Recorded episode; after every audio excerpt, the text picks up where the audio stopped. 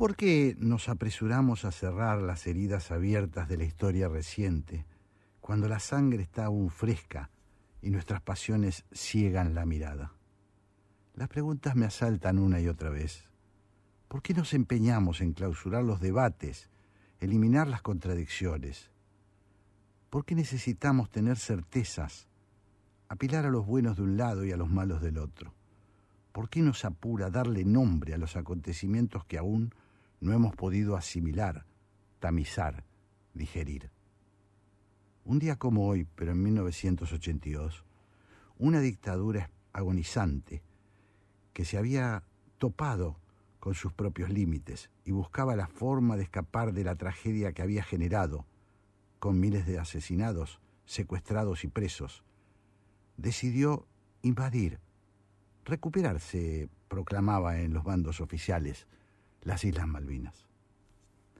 El país entró entonces en estado de embriaguez, un nacionalismo ramplón, aupado en los legítimos sentimientos de una población agobiada por los fracasos, se extendió a lo largo y a lo ancho del país. Plaza de Mayo, que un par de días antes había sido escenario de una protesta sindical que dejó muertos, heridos y centenares de presos, se pobló de repente de entusiastas aclamadores de la gesta nacional. El penúltimo dictador, Leopoldo Fortunato Galtieri, se dirigió a la multitud desde el histórico balcón de la Casa Rosada. Siete años de silencio sepulcral, en los que estaba prohibido manifestarse, hablar y hasta cantar el tango cambalache en las escuelas porque infundía un espíritu derrotista, se evaporaban de repente para inaugurar la nueva era del entusiasmo cívico-militar. Vamos por lo nuestro, que traigan al principito, Argentina, Argentina. La mayoría de los líderes políticos y sindicales que emergían de, las catacumbas dictatoriales también se entusiasmaron con esa nueva patria que, supuestamente, asomaba del acto irracional. Había clima de borrón y cuenta nueva. Buena parte de esos dirigentes viajó incluso al territorio irredento para acariciar sus costas y montañas acompañando la aventura castrense. Hubo algunas excepciones, por supuesto.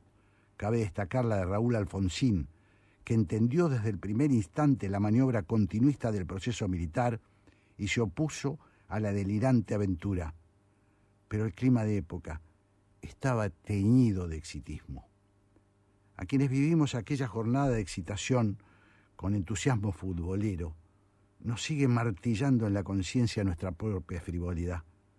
Quienes nos aferramos a ese falso amanecer, tenemos todavía muchas cosas que explicar y explicarnos. La fiesta no podía durar demasiado, por supuesto, un país aislado internacionalmente por aplastar los derechos humanos, una dictadura desprestigiada y endeudada. ¿Cómo pudimos comprar esa trasnochada aventura? Las preguntas siguen sin, ser respondidas. Rápidamente, Gran Bretaña se encargó de mostrarnos su poderío, consiguió el apoyo de sus aliados de la OTAN y nosotros nos quedamos más solos aún, apoyados simbólicamente por Cuba, algunos otros países del tercer mundo y la Unión Soviética. La única verdad es la realidad. La guerra, ya se sabe, nos dejó más lejos que nunca de nuestras islas, además de los muertos, los mutilados y de un país agobiado que inmediatamente tendió a ocultar a sus propios mártires. Descubrimos con el paso de las horas, todo fue a velocidad de un rayo, fiesta, guerra, derrota, depresión, que teníamos unas Fuerzas Armadas compuestas en buena medida por chicos de 18 años, sin preparación adecuada y con equipos obsoletos, poco aptos para combatir en esas tierras congeladas. Descubrimos que nuestros oficiales y suboficiales, instruidos fundamentalmente para la llamada guerra antisubversiva, es decir, para hacer tareas de policía interna, eran valientes y arrojados, pero que los enviaron al frente con lo opuesto y poco más y descubrimos, por sobre todas las cosas, que una dictadura que usurpó el poder por la fuerza no tenía legitimidad para llevarnos a semejante aventura. que no podíamos ganar y que si ganábamos, para colmo, nuestro destino sería más, más infierno, dictadura eterna. El amanecer llegó, pero con las secuelas que deja una tormenta devastadora. La democracia se abrió paso, sí. Alfonsín fue electo presidente, es verdad, pero el país sumaba sangre y derrota a su, a su cruenta historia. Volvemos entonces a nuestra pregunta inicial. ¿Por qué conmemoramos el 2 de abril? ¿Por qué nos apuramos a darle identidad a esa delirante decisión de un gobierno ilegítimo? En una impecable columna de esta semana en Clarín, el historiador Royora explica con mucho criterio los zigzagueantes que, que siguieron, los zigzagueos, perdón, que siguieron eh, en democracia hasta que finalmente quedó establecido el 2 de abril como una de las fechas conmemorativas de la reivindicación de nuestra soberanía en las islas. Fue, lisa y llanamente, dice el académico, el modo en que el proceso eligió para celebrar su, su aventura guerrera y homenajearse a sí misma. Cuando se produjo la invasión en abril de 1982, explica Roy, muy pocas voces cuestionaron el derecho de la dictadura a empujar al país hacia una guerra internacional. La conquista por las armas de la tierra irredenta gozó de amplios apoyos en todo el arco político, que cerró filas en torno al general Galtieri. La razón de esta confluencia entre élites militares y civiles fue el enorme atractivo popular de la causa Malvinas. Permitió que incluso una dictadura en bancarrota llenase calles y plazas con banderas celestes y blancas. Los actos de heroísmo de los combatientes de Malvina, que merecen reconocimiento y gratitud, no deben hacernos olvidar que esta guerra nunca debió librarse, sentencia el historiador, y remata el homenaje a la invasión que está implícito en el feriado del 2 de abril, pone de relieve que nuestra cultura política todavía aloja incrustaciones autoritarias. Si no logramos debatir estas cuestiones, si seguimos anteponiendo los sentimientos a la razón, si no somos capaces de aceptar en debate franco las causas que nos llevaron una y otra vez a la derrota como nación, será muy difícil superar nuestro estado de frustración. Hoy no tenemos motivos para conmemorar. Hagamos respetuoso silencio por nuestros muertos, por sus familias destrozadas por la sinrazón. Pero no cerremos el debate poniendo en rojo un día oprobioso en nuestro calendario. Sigamos haciéndonos preguntas. Hablar. Ceder la palabra. Escuchar. La 1110 presenta Haciendo Pie. Un programa que promueve el intercambio de ideas sin prejuicios. Haciendo Pie. Todos los domingos a las 12. Jorge Sigal, por la Radio Pública de Buenos Aires.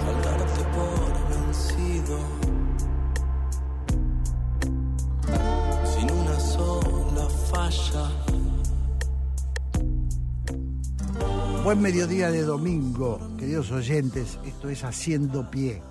Estamos aquí en el estudio de la 1110. Vamos a presentar ahora a nuestro equipo. Operadora Gabriela Garrido. Locutora María Cecilia Navas, Ceci. Coordinación de aire Mariana Tricarico, reemplazando a Andrés, que sigue gozando de sus merecidas vacaciones. Producción Gabriel Matera, producción general Mechi Laguna, coordinación artística, la españolísima Raquel Aparicio. Y ahora sí, llega ella, Ceci, que está acá a mi derecha, para acompañarme durante estas dos horas en las que vamos a hacer haciendo pie. Hola, Ceci, ¿cómo estás? Hola, Jorge, muy bien. ¿Todo bien? Muy bien, muy bien. Contenta, como siempre, de acompañarte y más que estés acá. Bueno, ¿cómo está el tiempo? Lindo. Está bastante lindo. ¿eh? Sí.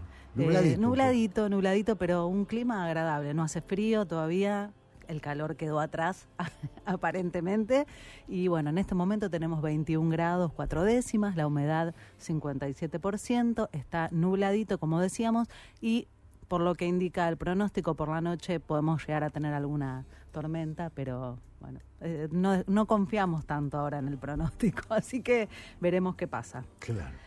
Eh, así que bueno, vamos a recordarles a los oyentes, como hacemos todos los domingos, cómo pueden hacer para comunicarse con Haciendo Pie. Pueden hacerlo en Twitter a través de arroba la 1110, también a través del Twitter de Jorge, que es arroba Jorge Sigal, o pueden escribirnos a nuestro WhatsApp de oyentes, que es el 11 36 99 86 60.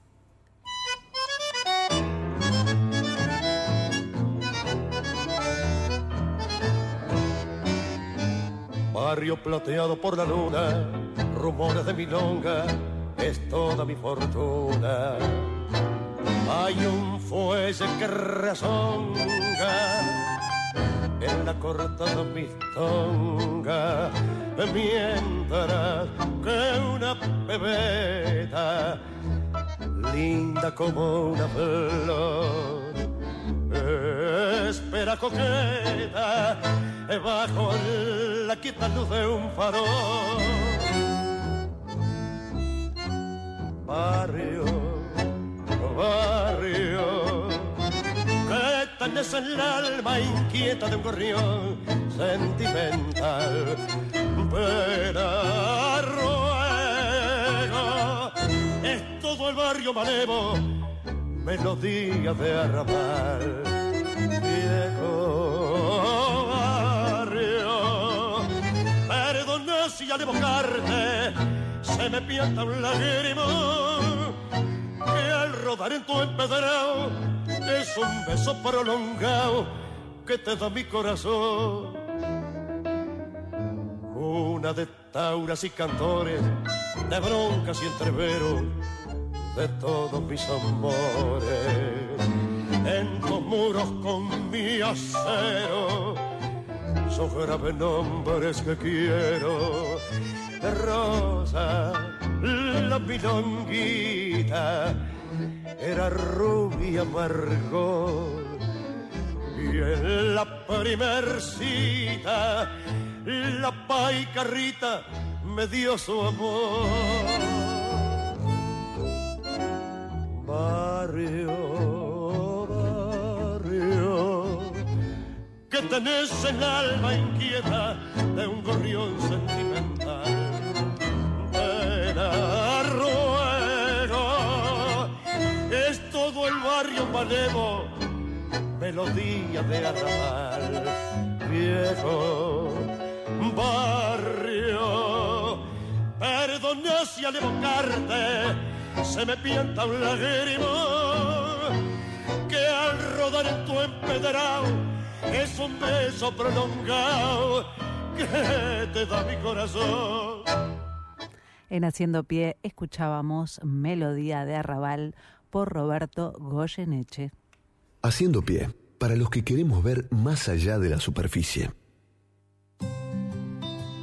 Conectate con la ciencia jugando y aprendiendo en familia. El Planetario tiene propuestas para todas las edades, que van desde actividades para armar y colorear hasta podcast de entrevistas y curiosidades astronómicas. Ingresa a las redes del Planetario en Instagram, Facebook, Twitter y Spotify o a www.planetario.buenosaires.gov.ar y descubrí el universo desde casa. Ahora que tengo tu atención, quiero contarte que Casa Inteligente no es la que prende las luces cuando aplaudís. Es la que aprovecha los descuentos. Casas inteligentes, dueños inteligentes y el banco con la red más grande de comercios con beneficios para el hogar. Banco Hipotecario, el banco del hogar. Bájate la app BH. Publicidad, cartera consumo, banco hipotecario, se Reconquista 151.003K, y 35011 072 Nací en Buenos Aires. Nací en Buenos Aires, capital federal. Mis padres eran de Coruña, en Galicia. Mi mamá era oriunda de Urdinarrán y Entre Ríos, al igual que mi padre. Y mis abuelos venían de un pequeño pueblito cerca de ese lugar del norte de España. Mis abuelos, tanto los maternos como los paternos, provenían de Kiev y Odessa, actualmente Ucrania, en aquel entonces parte del Imperio Ruso. Soy Adriana Amado. Soy Santiago Kubatlov. Y trabajo en la 1110. Y estoy en la 1110, la radio de Buenos Aires. Buenos Aires está hecha de ciudades, está hecha de regiones, está hecha de países. La 1110, la radio pública de la ciudad de Buenos Aires. Dialogar, intercambiar, ofrecer, proponer, percibir, razonar, convivir. Haciendo pie, buscando el consenso en el disenso. Jorge Sigal.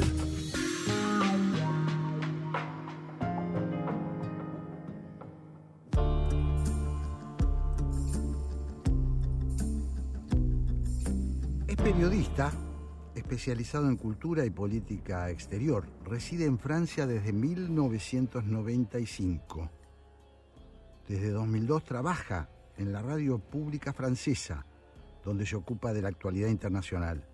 Es autor de un libro muy impresionante titulado La traición progresista, editado por Libros del Sorsal Daza en 2019. En Twitter es arroba a Shapire. Estoy presentando, por supuesto, a Alejo Shapire, con quien ya hemos conversado en alguna oportunidad y queremos actualizar algunas cuestiones de interés mundial, de interés internacional. Hola Alejo, ¿cómo estás? Hola, ¿qué tal, Jorge? ¿Qué tal? ¿Cómo estás? Y muchas gracias por la invitación. Al contrario, un placer. Alejo, siempre tratamos de tratamos de entender, esa es nuestra nuestra misión en esta vida, lo cual no es sencillo. Eh, hace acabo de leer hace unas, unas horas una noticia de Teherán donde meten presa a una mujer este, agredida eh, porque no se cubría la cabeza, es decir, ella fue víctima de una agresión en un comercio, estoy hablando de una cosa eh, que pasa todos los días y, muchos más graves hay, eh, y, pero termina presa por no cubrirse la cabeza.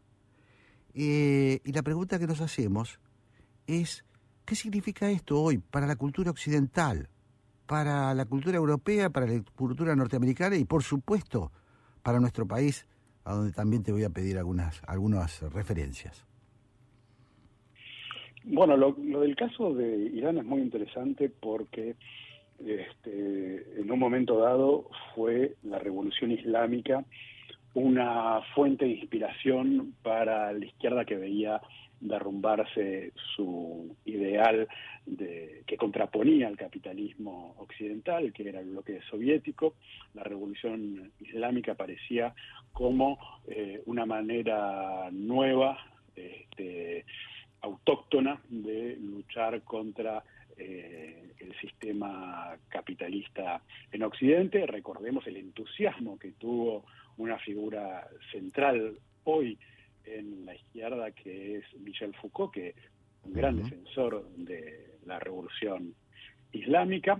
Y esto se inserta de una manera muy interesante dentro de lo que es el combate ideológico de hoy, porque esa, esa fe ciega eh, que a la izquierda le costó mucho en vidas en Irán, es decir, los marxistas que apoyaron también este, la revolución islámica uh -huh. para echar al Shah de Irán, este, nada, fueron los próximos en, en, ser ejecutados o enviados a la cárcel y se dieron cuenta que esa revolución este, no era simplemente contra las injerencias imperialistas estadounidenses, sino que era un modelo social muy particular que llegó este, al siglo VII la, a un país que eh, tenía visos de, de modernidad occidental, basta ver las eh, fotografías de la época. Sí. Y eh, bueno, para nosotros, ¿qué representa eso?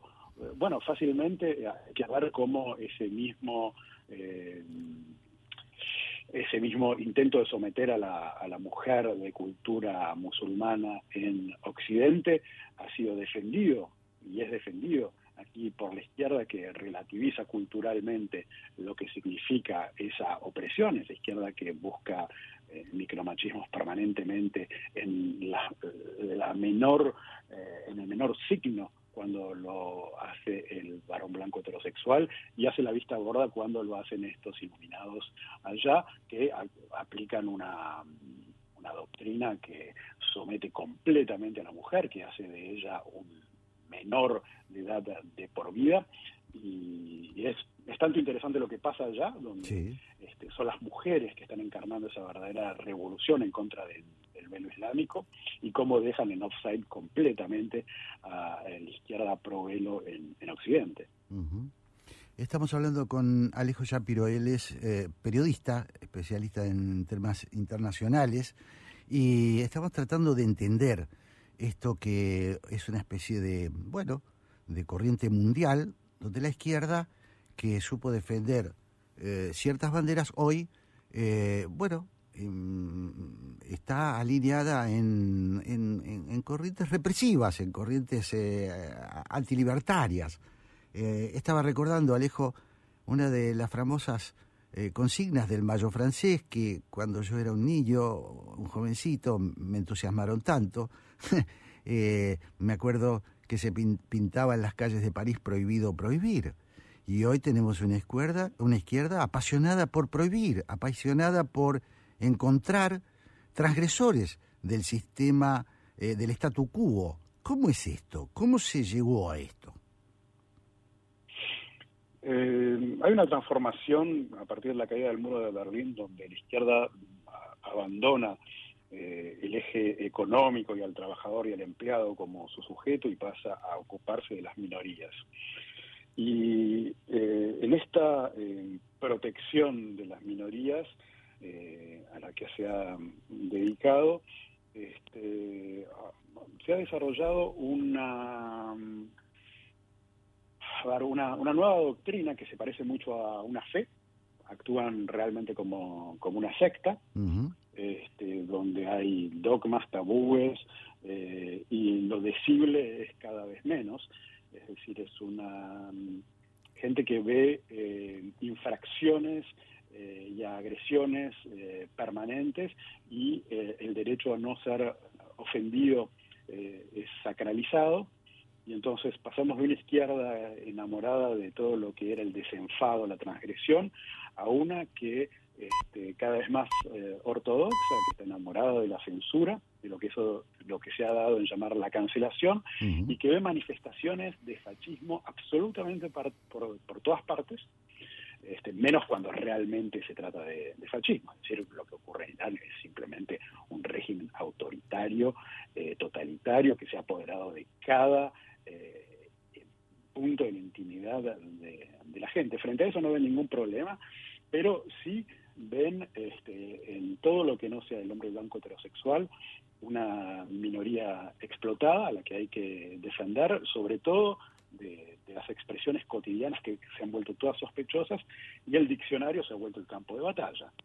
Por eso el lenguaje inclusivo, por eso este, no se puede decir tal cosa, por eso eh, hay una manera de torcer este, el idioma para aplicar una ingeniería social para ese nuevo hombre deconstruido que tiene que someterse a, reeducación, por ejemplo, cuando alguien ha dicho una cosa machista, bueno, la policía, este, en este caso la, esta comisaria que ha instalado en las redacciones, que es la editora de género, o sea, puede no haber un editor de economía, pueden haber faltas de ortografía, pueden haber errores de todo tipo, pero tenemos una especie de policía instalado en las redacciones que nos explica cómo hablar bien eh, de las cosas para hacer una, nada, en el espíritu gramsciano, eh, a través de la cultura, eh, un trabajo interior para modificar este, las instituciones, modificar las relaciones sociales, modificar eh, todas las relaciones humanas a partir de, esta nueva manera de, entender el mundo, donde ya el malo no es necesariamente el, el logro capitalista, sino el hombre blanco heterosexual, que es el que a través de la historia ha oprimido y eh, hecho de manera insidiosa que todas las instituciones funcionen para perpetuar esta dominación. Estamos hablando con Alejo Shapiro y me gustaría, eh, bueno, es más de lo mismo, eh, pero bueno, son los títulos que a mí por lo menos me asombran. Una profesora de un colegio de Estados Unidos fue despedida por enseñar a sus alumnos de 11 y 12 años imágenes del David de Michelangelo. Por suerte, el alcalde de Florencia tuvo a bien premiar a la profesora. Pero bueno, ¿cómo en Estados Unidos, en Estados Unidos estas cosas están sucediendo de manera brutal, donde hay agresiones, hay víctimas ya de esta nueva modalidad represiva. Eh, estuve hace, hace un par de meses en Estados Unidos, en Texas, que es el estado que más el libro se ha censurado, estudiando este tema. Y hay dos corrientes. Hay una corriente que es la tradicional, que es la que no quiere que sus hijos vean desnudos, que no quieren que tengan educación sexual, que no quieren escuchar malas palabras, este, que no quieren este, mm, que se hable mal de su país, que no se hable mal de la religión eh, cristiana catolicismo, del protestantismo. Eh, esto ya lo conocíamos. Es eh, la derecha tradicional estadounidense. Lo que nuevo es que paralelamente a esta censura tradicional que sigue vigente, este, hay una nueva censura que es la que pide reescribir Agatha Christie, eh, los libros de, infantiles de Dal, eh, que pide este, censurar lo que el viento se llevó, que eh, pide retirar, o sea, reformular toda la vieja literatura y todas las obras este, de un punto de vista inclusivo, porque aparte esto es lo perverso, que es en, en nombre de la inclusión y de la lucha contra la discriminación, que se pretende hacer una, eh, un revisionismo de todas las obras del pasado y mirarlas como si fuesen creadas hoy, es decir, haciendo caso omiso de todas las, eh, circunstancias históricas y el contexto en el que nacieron eh, esas obras, y todo debe ser expurgado, de ahí viene este intento de, autos de fe, de, de purgaciones en el mejor estilo de lo que era la Inquisición, pero esta vez no en nombre de eh, el Dios cristiano, sino en nombre de, la inclusión. Entonces, eh, evidentemente la, diversidad, que es este, esta otra muletilla utilizada perfectamente, es solo la diversidad de las apariencias y nunca la diversidad de ideas, pues son completamente alérgicos a la contradicción y a la libertad de expresión.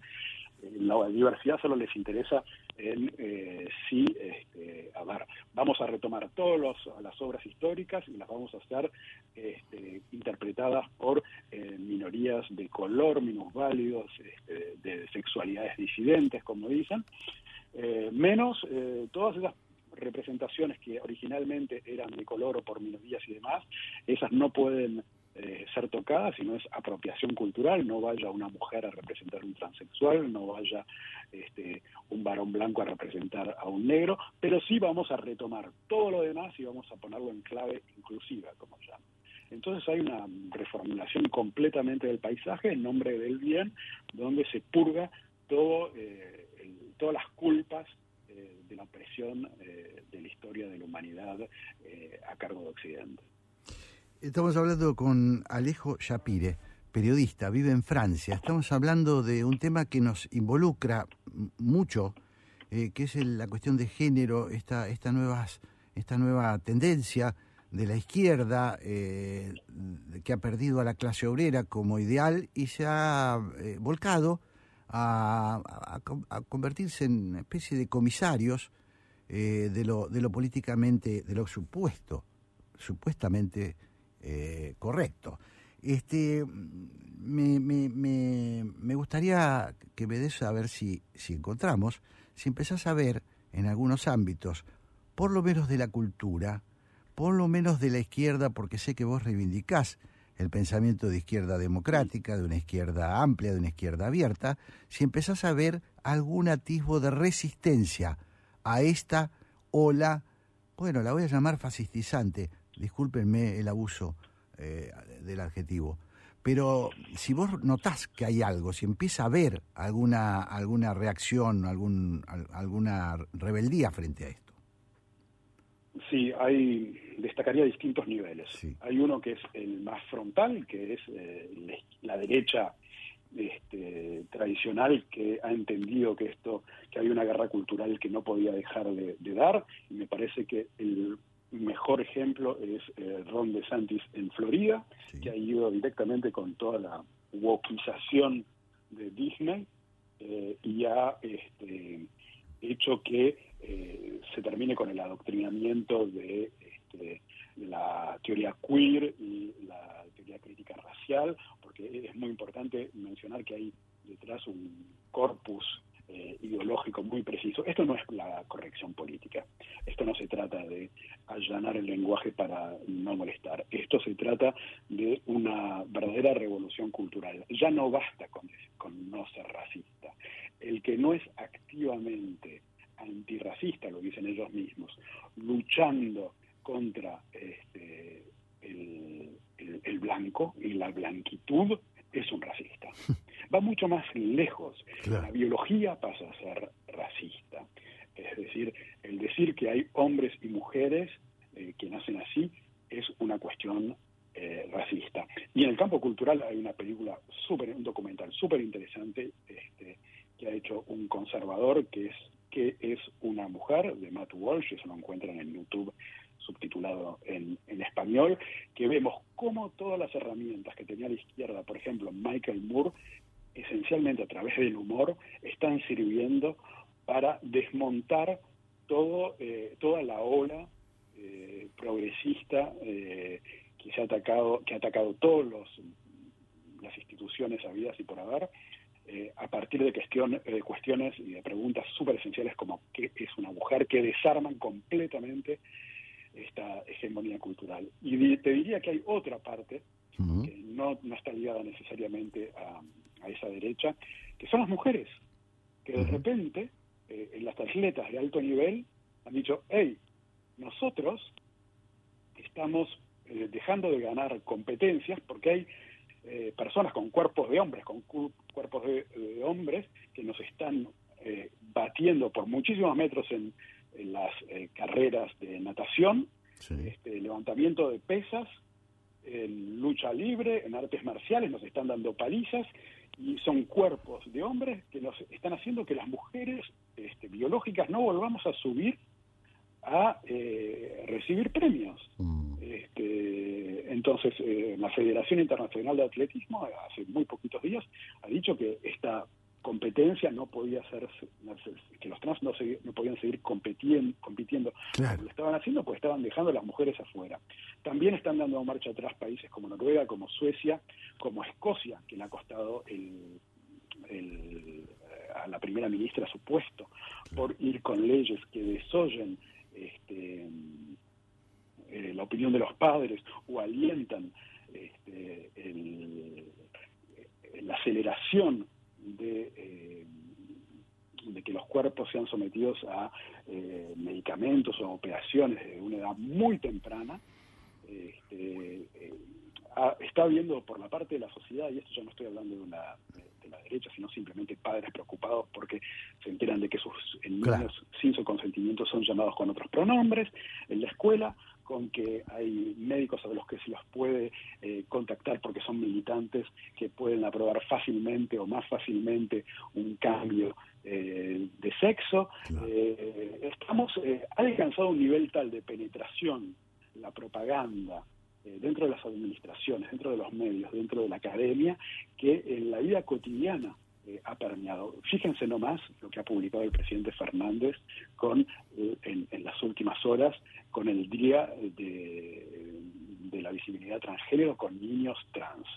Este, eso da una idea, y aparte en, España también, este, en nombre de esta ideología, de este progresismo, que han terminado por hacer? Han terminado por este, beneficiar a más de 600 violadores que mm. quieren decir, bueno, si simplemente es declarativo este, el hecho de que eh, uno es hombre o mujer, mm, quiero ser mujer, quiero ir a una cárcel de mujeres, eh, y al mismo tiempo crear una legislación completamente ideológica sin atenerse a las consecuencias de lo que eso significa en el plano legal. Entonces, eh, todo este monstruo suelto ideológico al que nadie se le enfrentaba para no parecer este, machista, discriminador y demás, está empezando a crear anticuerpos tanto ideológicos por parte de la derecha, que fue la primera en recoger el guante, como eh, de gente de a pie que no está necesariamente muy ideologizada, que dice, hey, ¿qué es lo que está pasando? Paremos un poco. Alejo, eh, se me acaba el tiempo, me quedaría horas hablando sobre este tema que me parece apasionante, pero ya te vamos a molestar otra vez, seguramente dentro de poco. Así que te, te agradezco muchísimo este, que te hayas prestado a esta conversación tan apasionante. Muchas gracias a vos, Jorge, por la invitación. Te mando un gran abrazo. All I can ever be to you is the darkness that we know and this regret I got accustomed to. Once was the ride when we were at our height, waiting for you in the hotel at night. I knew I had him at my match, but every moment we get snatched. I don't know why I got so attached.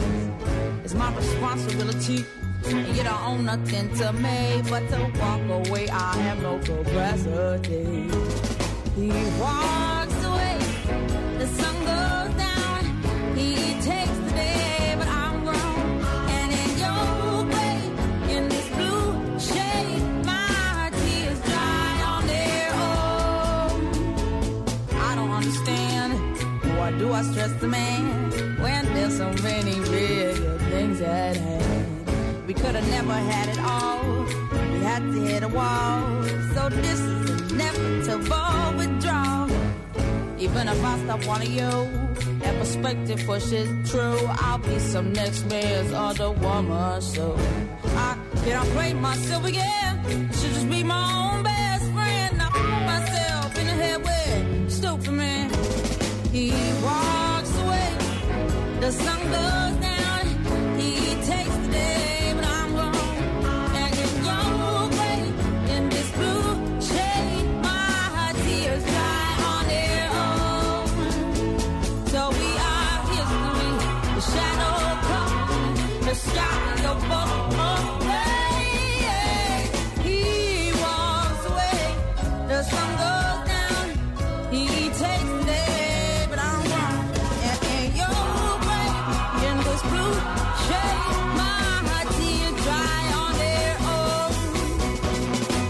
I could say no regrets and no emotional death. Cause as we kiss goodbye, the sun sets. So we are history. The shadow covers me. The sky above the blaze, only lovers see. He walks away. The sun goes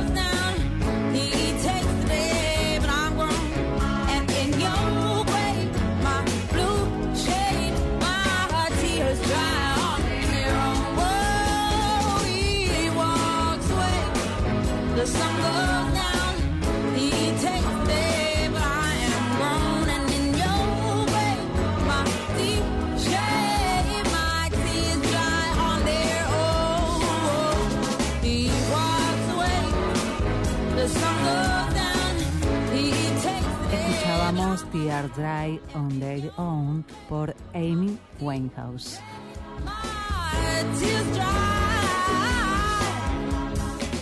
Haciendo pie. Palabras que sostienen.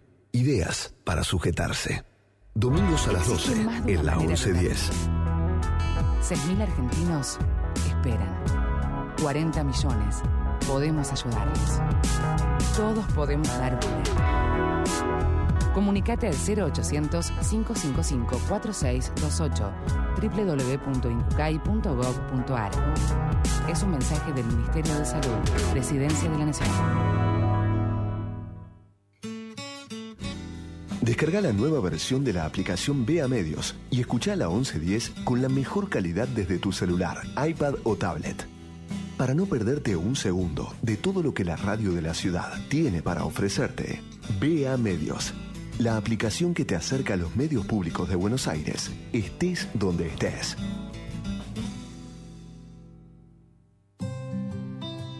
Conectate con la ciencia jugando y aprendiendo en familia. El Planetario tiene propuestas para todas las edades, que van desde actividades para armar y colorear hasta podcast de entrevistas y curiosidades astronómicas.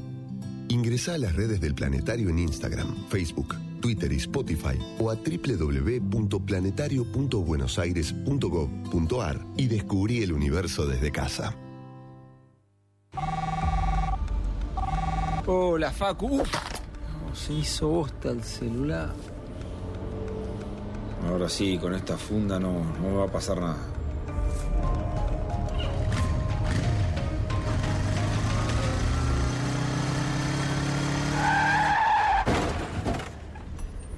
Uy, qué palo, y encima sin casco. Se preocupó tanto por el celular y no por su cabeza.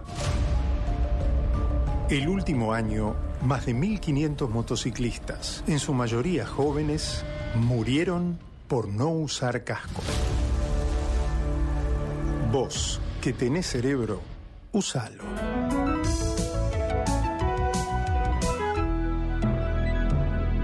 Luchemos por la vida. Nací en la ciudad de Buenos Aires, más precisamente en mi querido Villa del Parque. Nací en San Antonio de Areco, provincia de Buenos Aires. Mi mamá era de Villa Porredón, mi papá también de Villa del Parque. Mi mamá era de Bahía Blanca y mi papá de San Andrés de Giles. Mis abuelos eran de un pueblo chiquito en Reggio, Calabria, llamado Pizzo. Mis abuelos paternos nacieron en Calabria, Italia, y en la ciudad de Cork, Irlanda. Mis abuelos maternos en Salto, Uruguay y Cabildo, provincia de Buenos Aires. Soy Pablo Marmorato. Soy Gustavo Coscarelo. Y estoy en la 1110. Y estoy en la 1110, la radio de la ciudad de Buenos Aires. Buenos Aires está hecha de barrios, está hecha de ciudades, está hecha de provincias, está hecha de regiones. La 1110, la radio pública de la ciudad de Buenos Aires. Entrevistas, reflexiones, información de actualidad, opiniones. Haciendo pie. Jorge Sigal. En la 1110.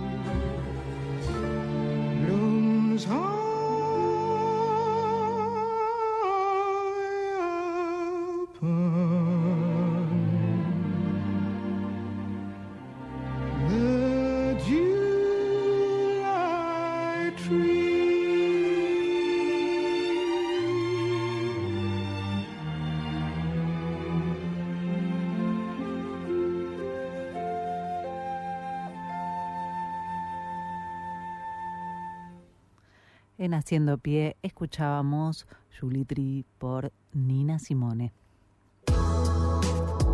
Dialogar, debatir, reflexionar. Aceptar, conceder, convivir. Haciendo pie, buscando sentido a las palabras. Con Jorge Sigal.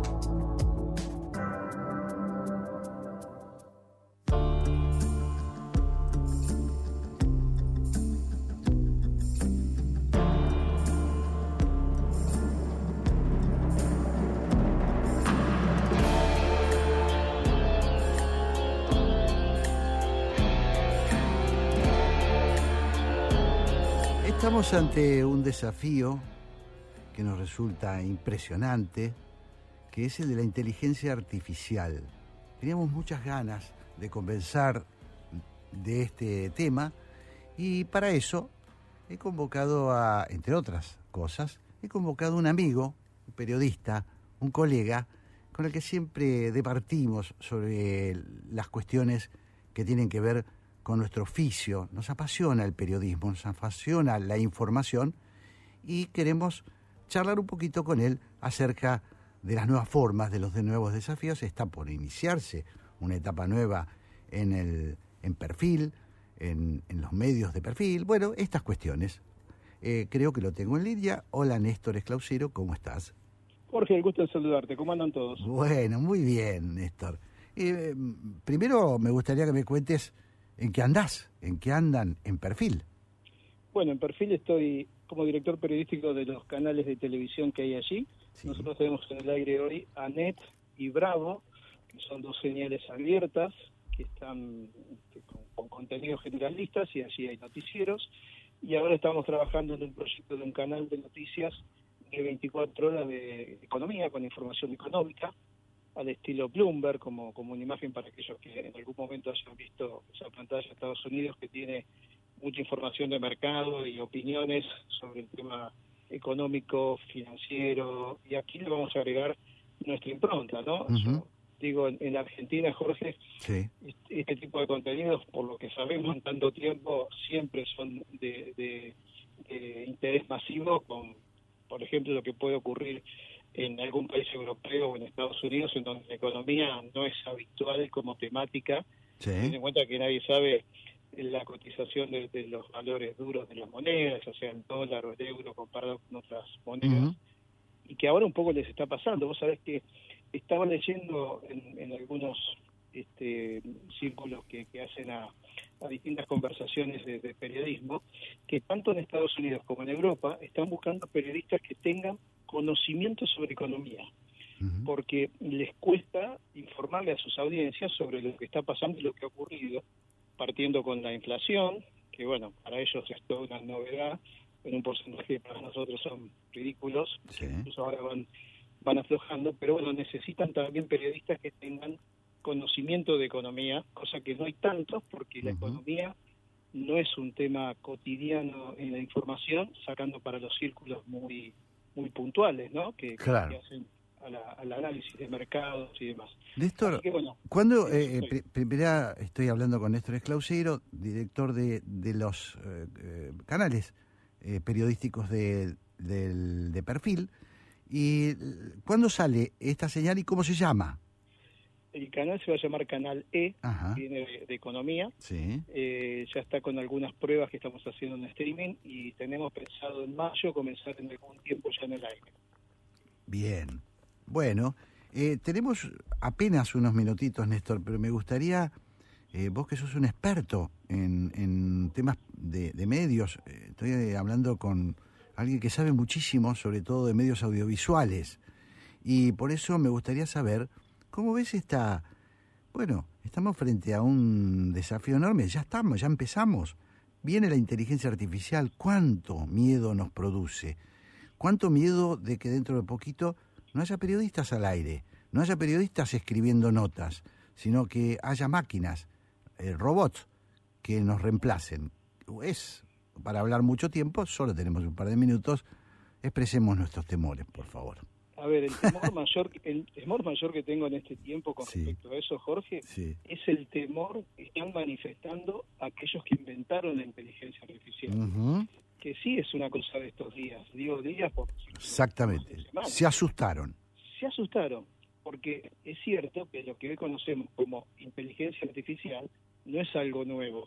Ya sabemos que, por ejemplo, cuando nos atiende, un, como decimos habitualmente, una máquina, cuando llamamos por sí. teléfono a un servicio, eso muchas veces es inteligencia artificial, o aquí en Buenos Aires, en la capital, que tenemos el DOTI, sabemos que esto es así, y que en un aeropuerto cuando nos hablan también a veces es inteligencia artificial.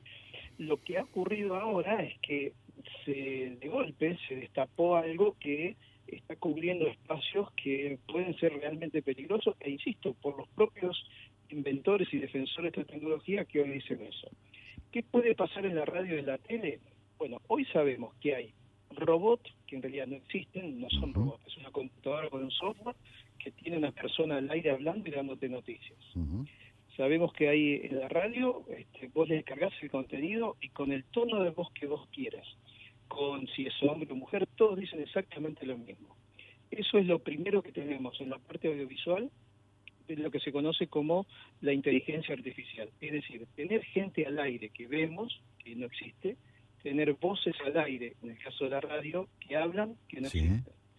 Eso es lo que hoy tenemos ya y es lo que asusta a los que lo han inventado. Imagínate todo lo que nos puede asustar a nosotros. Claro. Que siempre vimos con recelo el tema, que en lo primero que vimos con recelo fue lo, lo- lo de texto, lo escrito. Claro. Que, ya- que es una realidad, pero que ahora rápidamente avanza también en este formato. El tema es apasionante, es, eh, quiero decir a, a- a los oyentes, eh, quiero, quiero compartirlo con vos, estamos hablando de un tema que ya, no es que estamos hablando del futuro, qué vamos a hacer, de qué vamos a trabajar, y por eso ha asustado, creo, a los creadores de esta criatura, que bueno, algunos dicen, no, como Internet, después te acostumbras, pero ojo, estamos ante la posibilidad de la desaparición del trabajo tal como lo conocimos, ya se ha modificado mucho, corremos el riesgo de, bueno, por lo menos tenemos que estar preparados para saber lo que se viene. Me parece un tema apasionante, Néstor, me gustaría que lo sigamos conversando, me parece que nosotros, periodistas, eh, vos que integrás eh, algunas asociaciones que en defensa del periodismo, tenemos ahí un, un tema pendiente de mucho eh, de mucha cuantía, ¿no? Como para que lo, lo, lo sigamos charlando. Si te parece bien, me, me encantaría que lo hagamos dentro de muy con todo poco. gusto, con todo gusto. Cuando quieras, este, la esencia del periodismo solo este dato final. Sí. La esencia del periodismo es, y lo sabes muy bien, Sí, es observar y contar. Yo creo que ese observar y ese contar, por ahora la inteligencia artificial no lo puede hacer, pero sí lo puede hacer para la economía de la industria, entre comillas, que es lo que me parece que más nos preocupa. claro. Es decir, estamos ante el riesgo de que alguien se entusiasme con la posibilidad de eh, hacer periodismo sin periodistas, cosa que nosotros creemos que es eh, imposible. Lo vamos a seguir hablando, mi estimado Néstor Esclausero. Te mando un gran abrazo y gracias por atendernos. Por favor, un gusto, Jorge, que sigan muy bien, lo sigo escuchando. Hasta pronto. Buen domingo. Haciendo pie. Palabras que sostienen. Ideas para sujetarse. Domingos a las 12 en la 1110. Explorar es nuestro punto de partida. Ahora te invitamos a hacerlo juntos. Descubrí cómo la energía nos conecta en tecpetrol.com. Café La República. La hora de la tertulia entre amigos en Haciendo Pie. Con Jorge Sigal y Santiago Kubalov.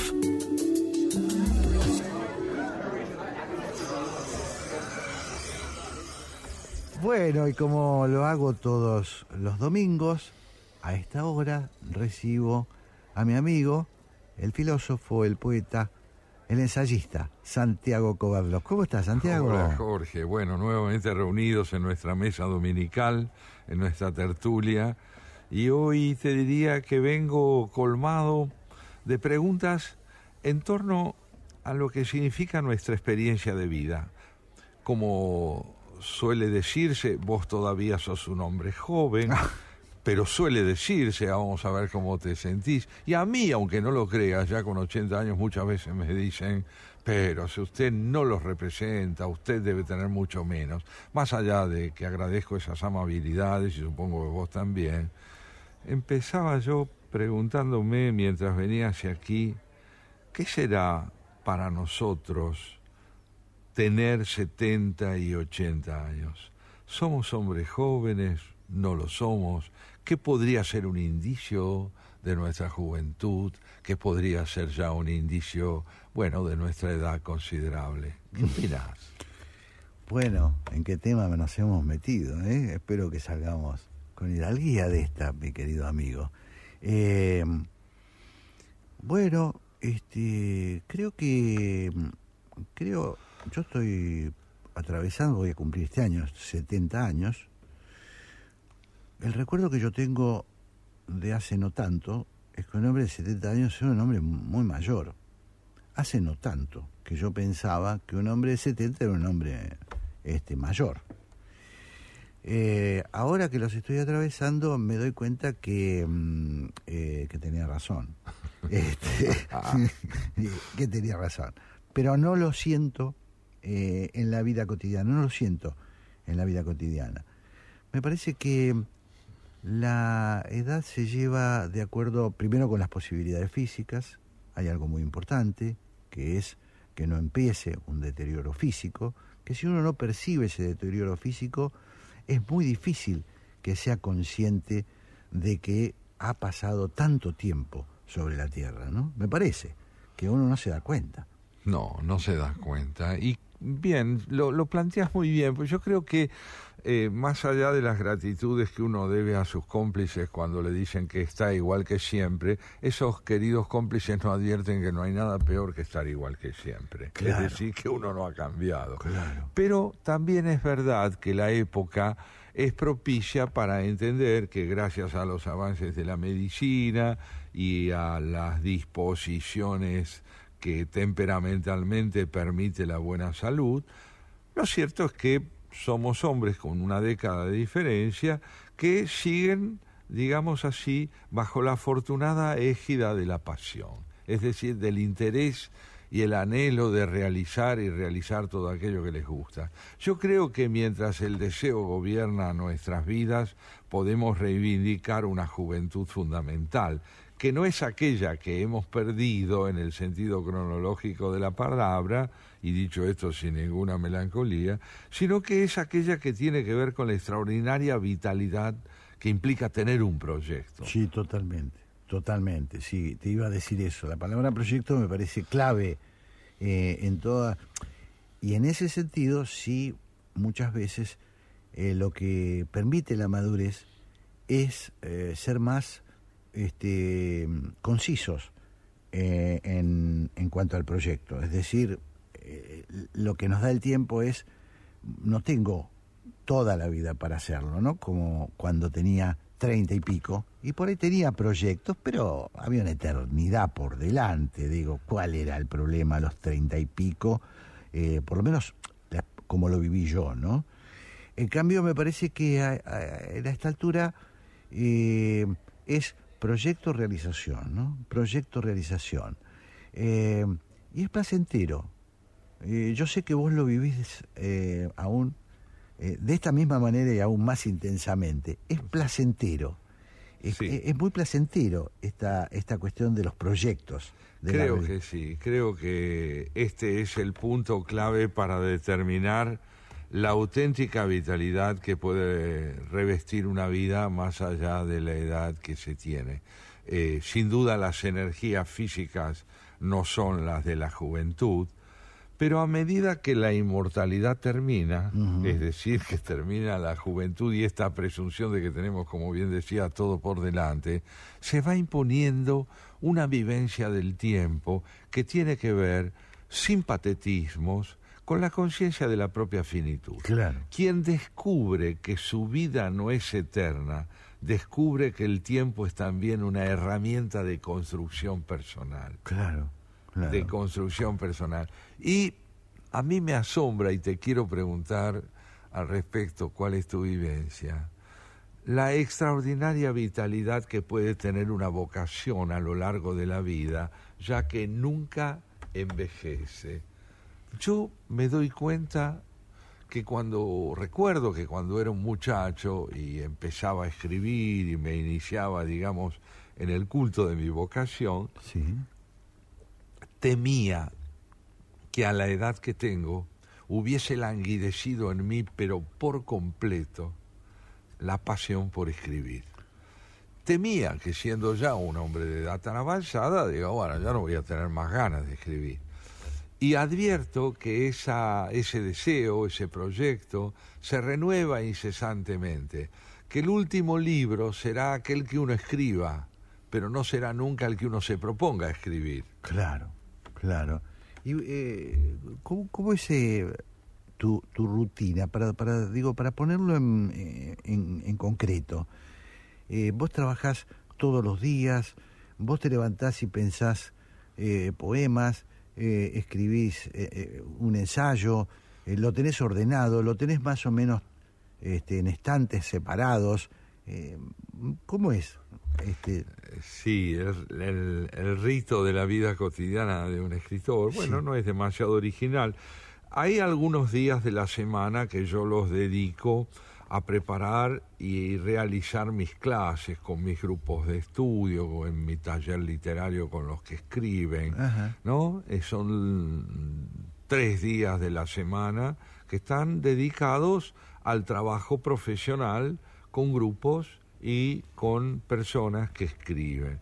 Pero hay cuatro días de la semana, incluyendo el sábado y el domingo, del cual forma parte nuestro Haciendo Pie, en que me dedico a escribir y leer todo aquello que de algún modo me sostiene en mi identidad de escritor. Es decir, los textos que quiero escribir, sean ensayos o poemas, aparecen en forma repentina, abrupta, sorpresiva. Es una idea, es un- una línea, y las identifico rápidamente como siendo de estirpe poética o de estirpe ensayística y las transcribo a una libreta donde acumulo insinuaciones.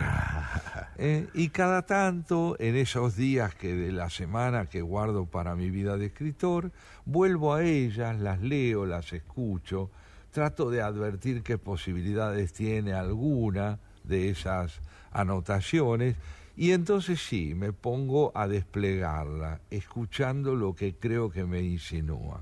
Claro, estamos hablando de, de proyectos, ¿no? De tener proyectos, por eso te llevé a un, por ahí a este territorio de, lo concreto, para que se ubique, porque la tarea del- de un escritor no es igual a la de otros, todos los proyectos son, eh, pueden ser apasionantes, eh, depende finalmente de lo que uno ponga ahí, este, pero me parece interesante porque a la vez, eh, a la vez este, la realización, el tema de la realización es eh, muy crucial, ¿no? ¿Y por qué te lo traigo?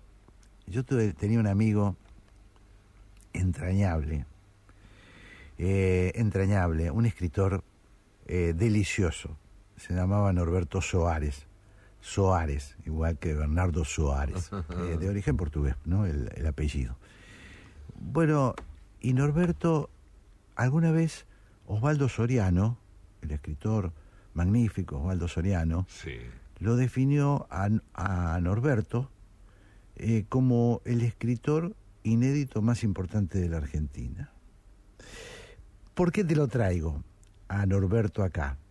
Yo conocí pocas personas eh, con la sabiduría, te insisto. Por ejemplo, recuerdo, este, estoy hablando de un escritor de cuentos, un periodista eh, muy importante, que había leído, estudiado la obra completa de Freud de punta a punta.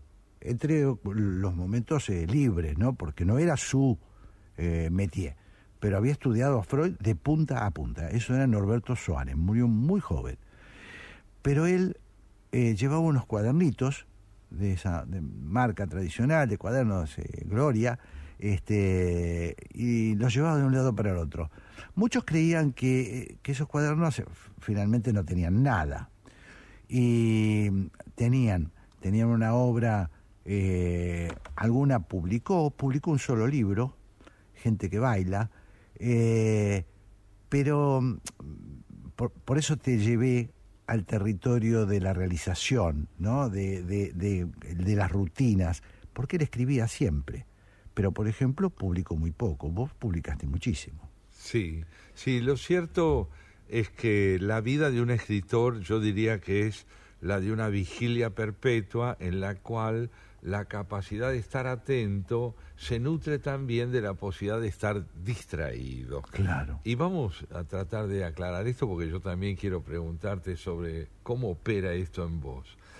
Un escritor me parece a mí es alguien que está, un escritor me parece a mí que es alguien que está a disposición de lo repentino e inesperado. Cuando nuestra cabeza está demasiado ocupada, estamos hipotecados en la atención que le brindamos a lo inmediato y poco espacio queda para la irrupción de lo inesperado. Claro.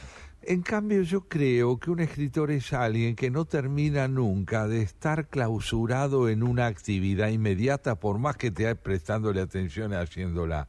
Está también como suele decirse, en otro lado. Claro. Está en otro lado. Y ese otro lado es aquel del cual proviene lo que suele llamarse la inspiración, una palabra significativa, una idea que nos entusiasma y que nada tiene que ver con lo que quizá estamos haciendo. Virginia Woolf solía decir que el mejor momento de ella para encontrar sus temas para los cuentos era lavando platos estaba en otra cosa. Uno está simultáneamente en dos mundos cuando es un artista, cuando es un escritor. Habita el mundo de la actividad concreta que hace, eso que solemos llamar la realidad, y al mismo tiempo está extraviado o encontrado en ese mundo de ensoñaciones que no necesariamente son abstracciones románticas, pero sí son ideas que vienen a nuestro encuentro para alentar en nosotros la capacidad o la posibilidad de escribir. Y yo sé que algo de esto te pasa a vos también, como ensayista, como alguien que necesariamente no encuentra sus temas sentándose formalmente a una mesa para escribirlos. Esto lo hace después. Sí, eh, te, voy a, te voy a aclarar algo, voy a aclarar algo, ¿no?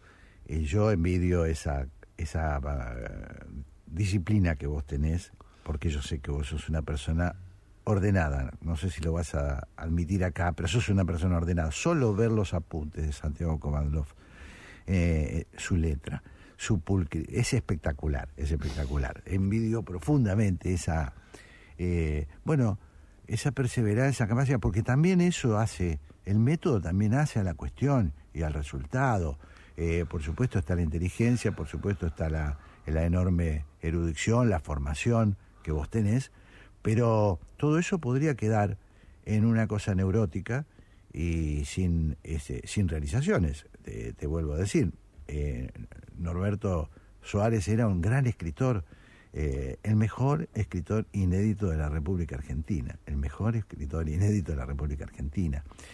Era de, era impresionante eh, no, yo te puedo escribir, eh, la cantidad de ocurrencias, la cantidad de enseñanzas que me dio sobre la vida, las ocurrencias que tenía, la forma literaria de decir las cosas.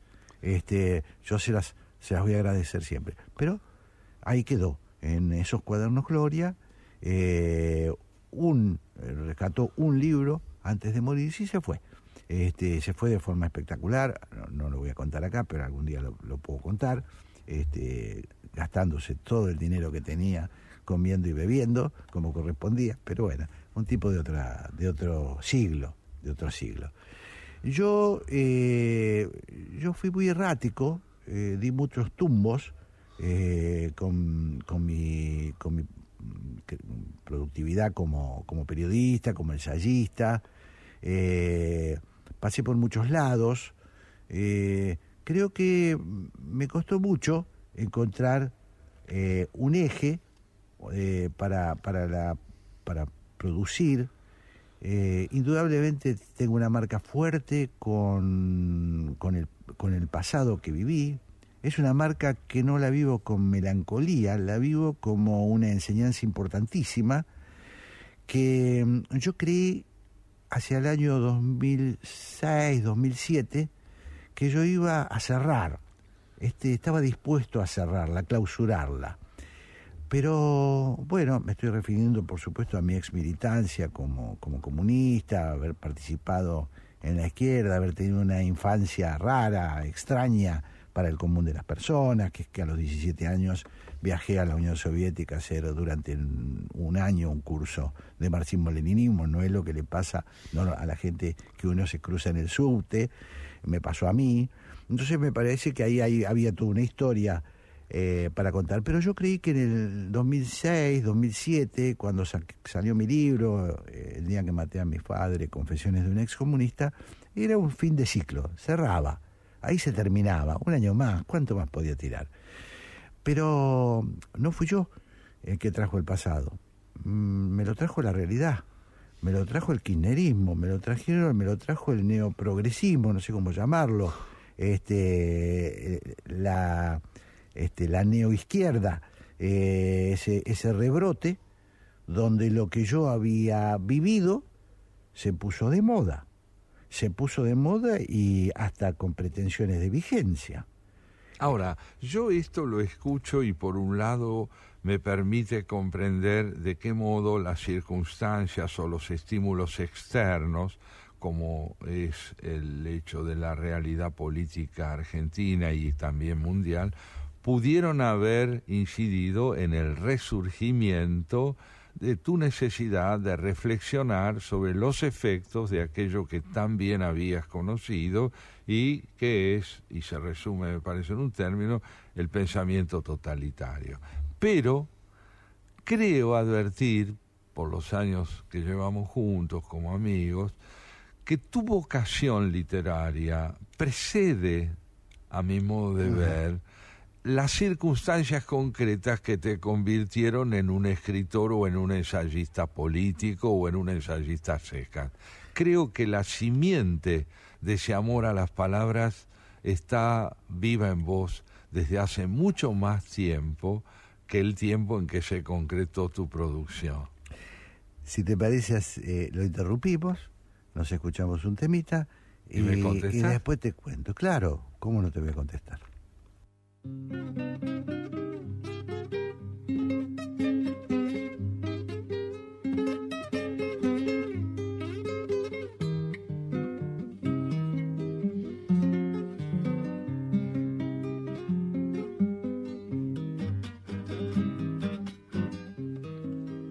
En las arenas bailan los remolinos.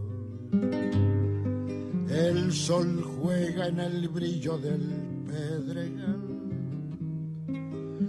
prendido a la magia de los caminos, el arriero va, el arriero va.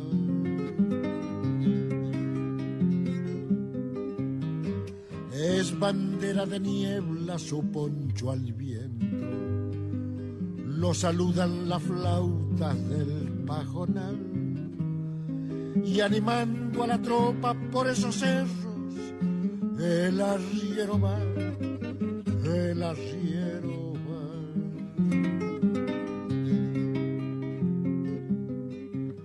Las penas y las vaquitas se van por la misma senda, las penas y las vaquitas se van por la misma senda, las penas son de nosotros, las vaquitas son ajenas. Las penas son de nosotros, las vaquitas son ajenas.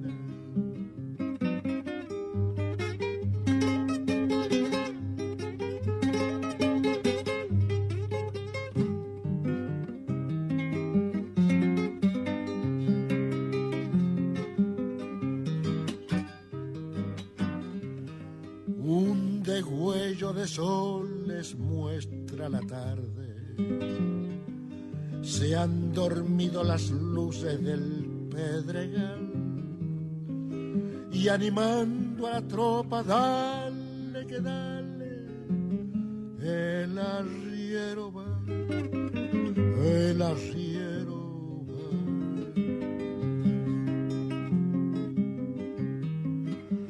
Amalaya la noche traiga recuerdo que hagan menos pesada la soledad. Como sombra en la sombra por esos cerros, el arriero va, el arriero va.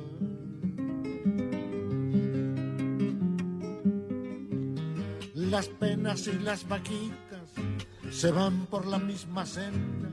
Las penas y las vaquitas se van por la misma senda. Las penas son de nosotros, las vaquitas son ajenas. Las penas son de nosotros, las vaquitas son ajenas. Y prendido a la magia de los caminos, el arriero va, el arriero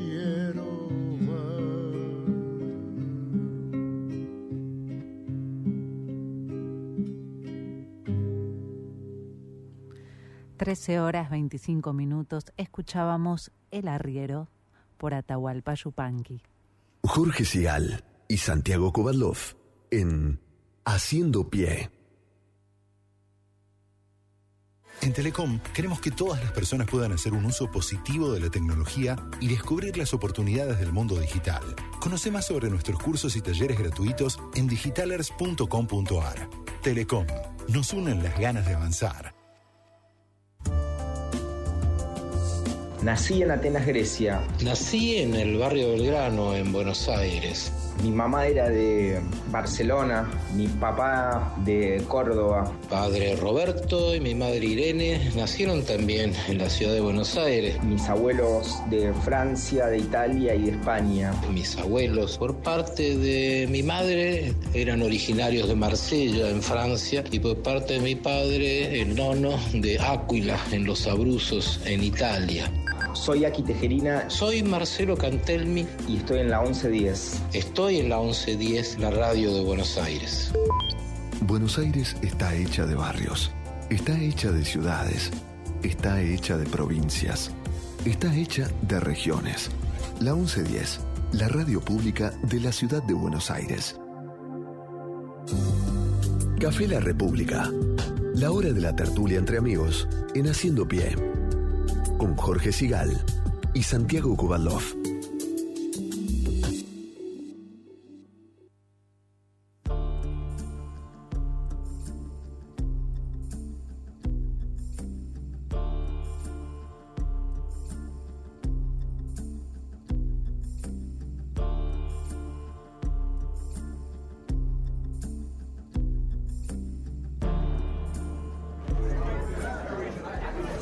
Bueno, aquí estamos, Jorge, y deseoso yo, como nuestros oyentes seguramente, de explorar con vos la simiente de tu vocación literaria. ¿Podés recordarla? ¿La recordás? Mira, yo tengo la idea que mm, mi vocación fue más que nada una manera de mirar. Si vos me preguntás, ¿qué tengo yo de recuerdo de vocación literaria? No está tanto ligado a los primeros grabatos, a las primeras redacciones, a las primeras escrituras, sino a mi infancia mirando.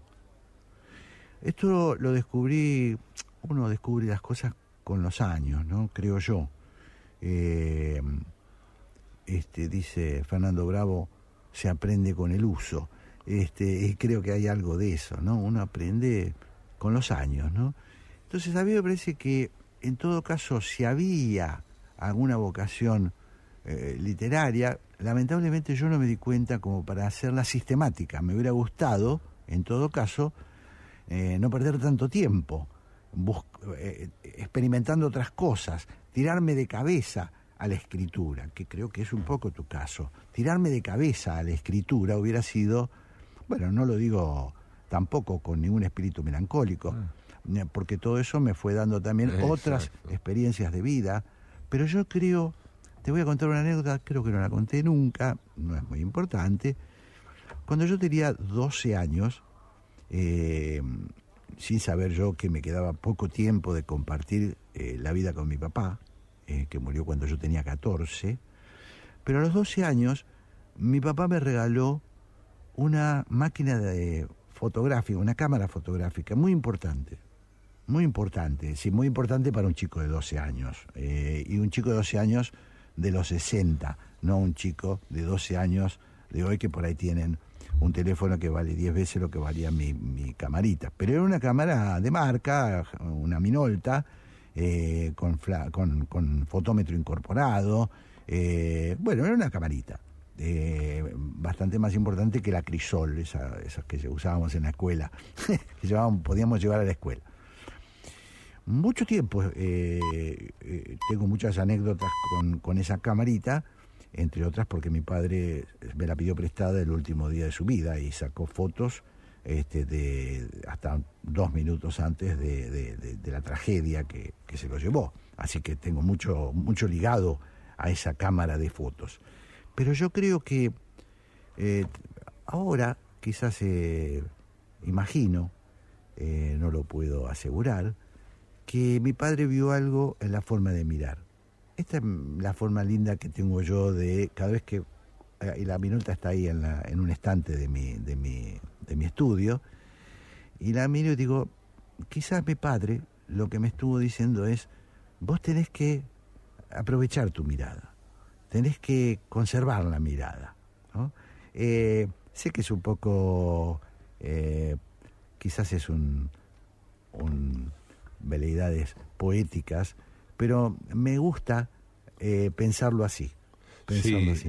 voy a decirte ante todo que al oírte me conmuevo. ¿Y por qué me conmuevo? Porque no le veo nada de veleidoso a lo que decís, sino algo verdaderamente insinuante, ¿no? Que es la relación entre la mirada y la expresión. Yo creo que ver es componer.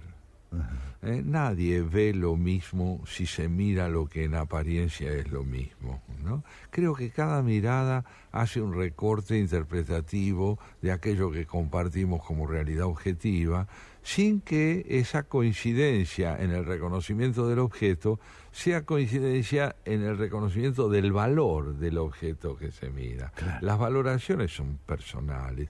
Y una muy buena manera de empezar eh, limitando la cosa a nuestra práctica vocacional, una muy buena manera de empezar a escribir es sin duda empezar a ver. Ante todo, un escritor es alguien que mira deslumbrado. Claro. El asombro es una experiencia visual. Claro. El asombro no es una experiencia abstracta que tiene que ver con un concepto. Uno se asombra ante lo que ve. Lo que ve puede ser una línea escrita o un atardecer. Pero ¿qué provoca el asombro? La irrupción de un paisaje nuevo. Quien se asombra está ante algo inédito, sea cual fuere la forma que tiene, y una máquina fotográfica, y esto lo sé también porque mi hermano es un gran Mm. fotógrafo, una máquina fotográfica es una pluma. Sirve para que uno vaya trazando el paisaje que lo conmovió. Eh, lo hizo tu padre, te lo legó a vos, y me parece que no es casual que vivamos en una época en la que con tanta frecuencia al conversar decimos, mira, me gustaría decirte cómo veo yo la cosa, ¿eh? y para poder pronunciarnos con palabras. También es verdad aquel verso bellísimo de, Al- de Alberto Caeiro, el heterónimo de nuestro Pessoa, que decía cuando le preguntaron si era poeta, él dijo, yo ni siquiera soy poeta, veo. Veo. Ver es transfigurar con la mirada aquello que luego irrumpe en las palabras quizá como imagen, como metáfora, como concepto. Pero sí, creo que hay entre la palabra y la mirada una relación eh, muy importante, muy complementaria, ¿eh? y mm, no es casual que cuando valoramos a un escritor que hace 100, 200 o 300 años pronunció palabras que hoy tienen vigencia, digamos que fue un vidente. Claro, claro.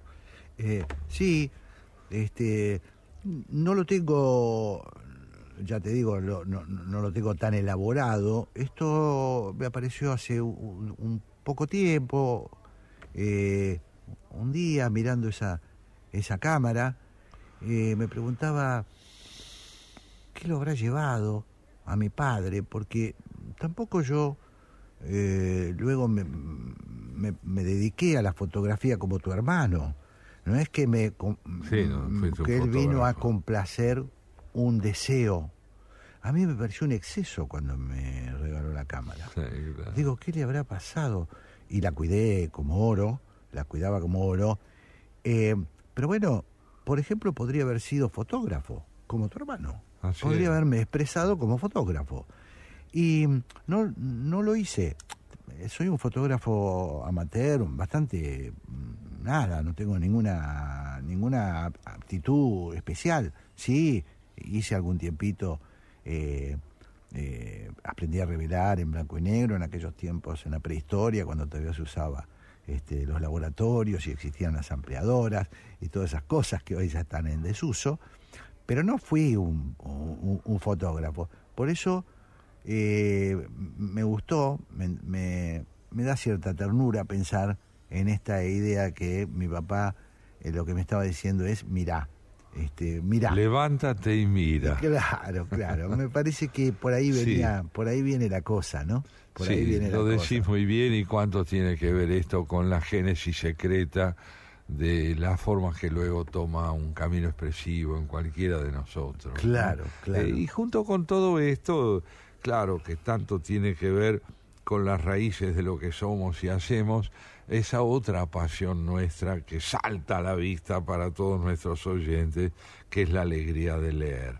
Ah, Vos sabés que Borges decía, alguna vez lo comentamos también, que leer es más civil que escribir. Mm, Y lo decía precisamente porque entendía que el lector es alguien mucho más amable que el escritor porque le cede la palabra a otro y se sitúa en ese lugar infrecuente que es el del que sabe escuchar. Claro. ¿No es cierto? Entonces, coincidiendo con Goethe en eso que decía que hablar es una necesidad, pero escuchar es un arte. Claro. Y creo que efectivamente ser lector es estar bien dispuesto para ceder la palabra y aprender de quien nos la dirige a través de su escritura. Claro.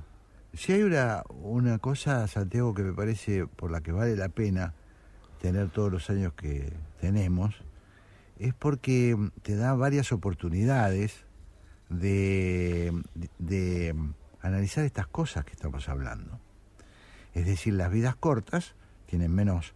eh, hay gente que en vidas muy cortas, el propio Pessoa que vos mencionabas, ¿no? En vidas muy... Rambo. Eh, Rambo, claro, y, y, eh, podríamos dar un montón de... Pero nosotros hemos tenido, en todo caso, esta posibilidad, este, bueno, la vida no es un borrador, lamentablemente, eso decía Maya Pliskaya, la vida debería ser un borrador para que uno tuviera tiempo de pasarla en limpio, eso no es posible, pero cuando tenés eh, muchos años o un poco más de años, eh, te permite ir revisando, haciendo cosas que quizás nunca pensaste eh, que ibas a hacer.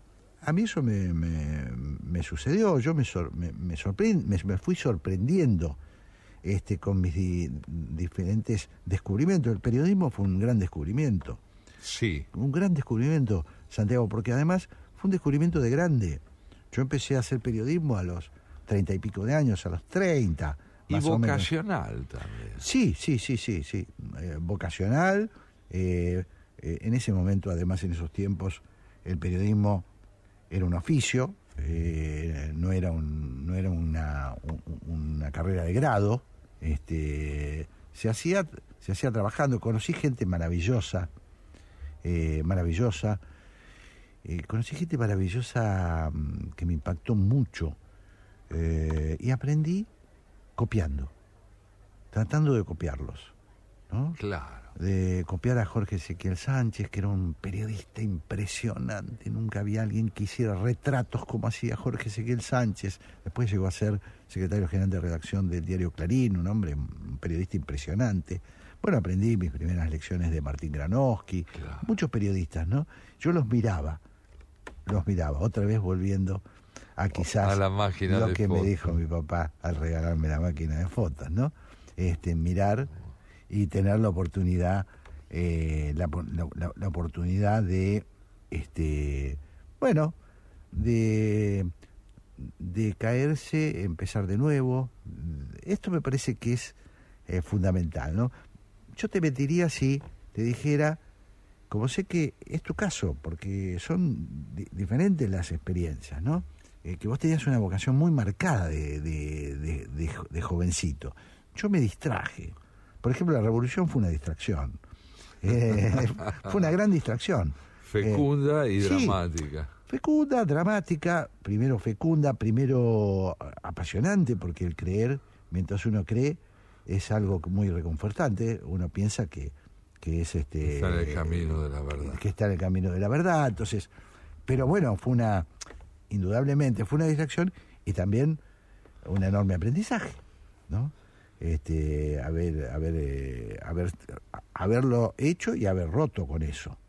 Este, es un aprendizaje enorme, pero lleva tiempo, lleva trabajo. No se llega al Comité Central del, del- de la Juventud Comunista, Partido Comunista, este, sin dedicarle tiempo y muchas veces tiempo muerto, porque esas eh, burocracias exigen tareas no eh, justamente muy creativas. Así que la vida uno la va haciendo también en los espacios libres, ¿no? Sí, sí. no, creo que retratás muy bien las distintas maneras de ir configurando lo que después redunda en la erupción de una palabra predominante o de una actividad predominante que es la de escribir. Claro, claro, claro.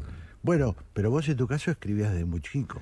Yo empecé a escribir a los 14 años cuando ya no pude jugar más. Claro. Mira, es un episodio memorable para mí sobre el que he escrito. Hubo un día en el cual extendí sobre el césped de la casa en que vivía mis soldados de plomo para volver. Eso era en Brasil. Era en La Bulache, en el sur de Córdoba. Ah. Yo tenía 13 años. Quería jugar. Y los, los extendí, los situé, los ubiqué en posición de combate a los dos bandos. Y de pronto sentí que eran solo de plomo y que ya no estaban vivos.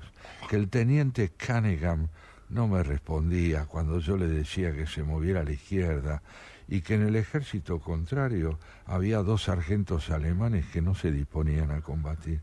Fue desolador. Mis soldados estaban muertos porque ya no tenían la magia que los había investido durante tantos años.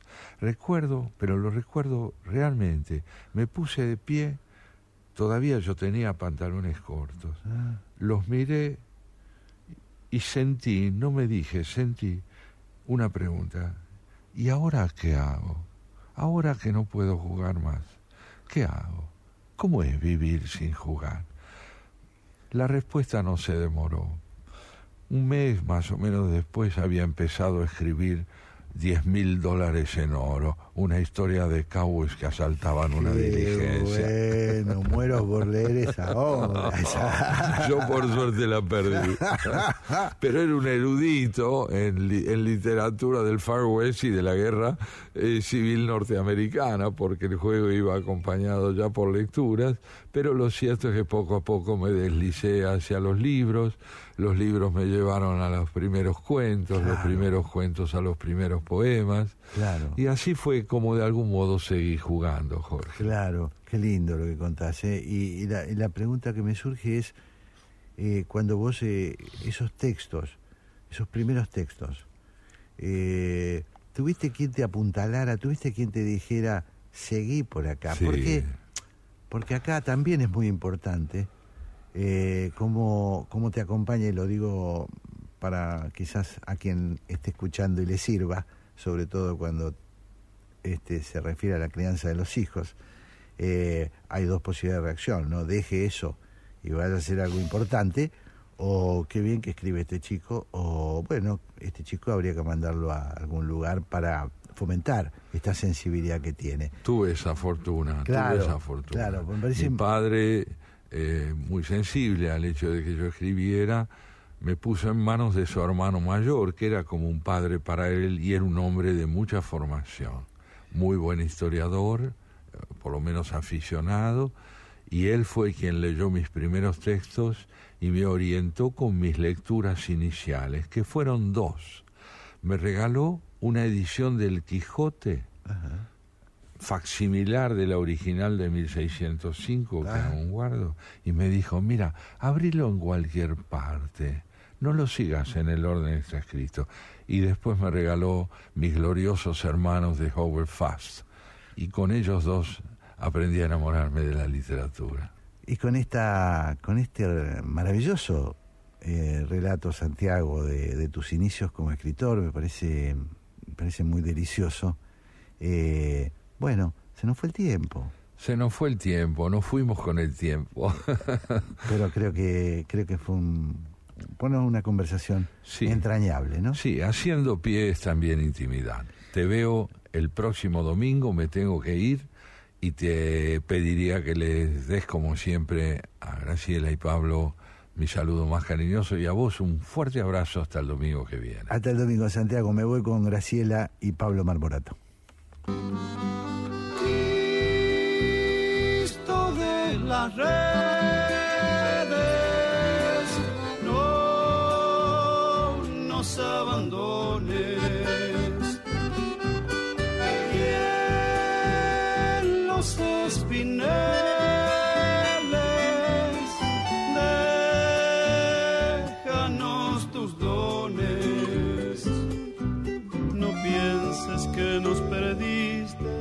la pobreza nos pone tristes, la sangre tensa y uno no piensa más que en morir.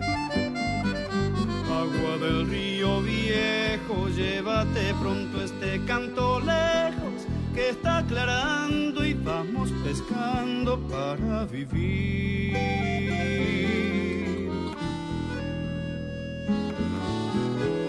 Llevo mi sombra alerta sobre la escama del agua abierta y en el reposo vertiginoso del espinel. Sueño que alzo la proa y subo a la luna en la canoa y así descanso, echa un remanso mi propia piel. Calma de mis dolores, Cristo de los pescadores, dile a mi amada que está penada esperándome. Que ando pensando en ella mientras voy vadeando las estrellas que el río está bravo y estoy cansado para volver.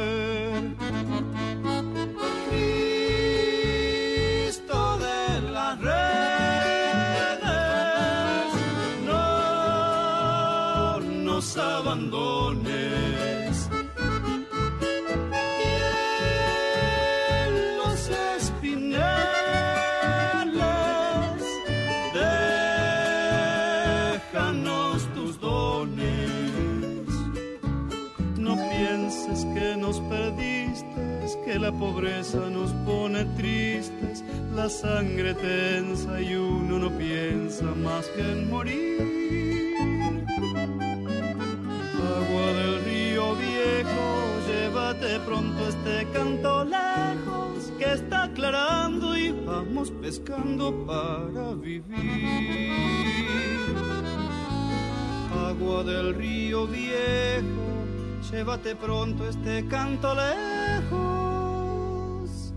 que está aclarando y vamos pescando para vivir.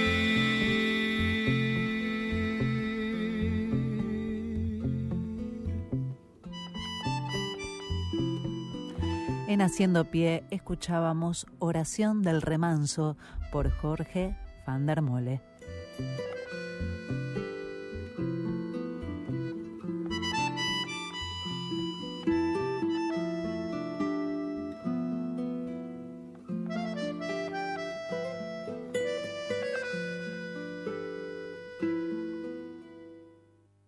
Jorge Sigal y Santiago Kovadlov en la 1110. Hola, Facu. Uf, no, se hizo bosta el celular. Ahora sí, con esta funda no, no me va a pasar nada.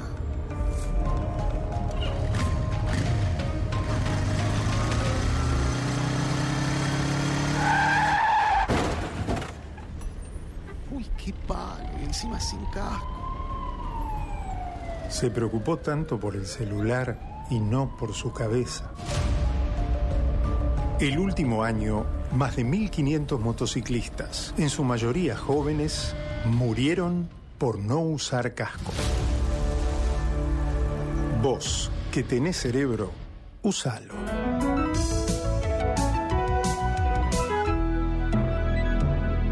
Luchemos por la vida. Comentá, participá, opina, compartí, comunicate, buscanos. En Twitter como arroba la 1110. En Facebook barra la 1110. Y en Instagram arroba la 1110. Somos la radio pública de Buenos Aires. Estamos en las redes y te queremos escuchar. Café La República. Jorge Sigal y Santiago Kovadlov conversan en la radio pública de Buenos Aires.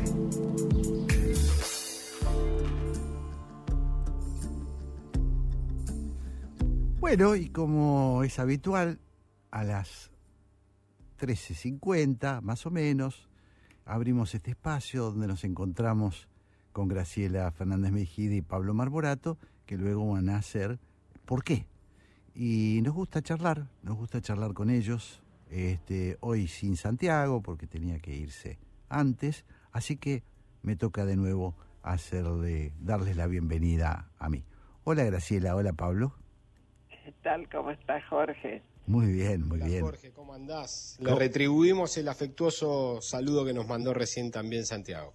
Bueno, muchas gracias, sí. muchas gracias, sí. Este, En- aunque no esté en la radio, siempre se hace presente.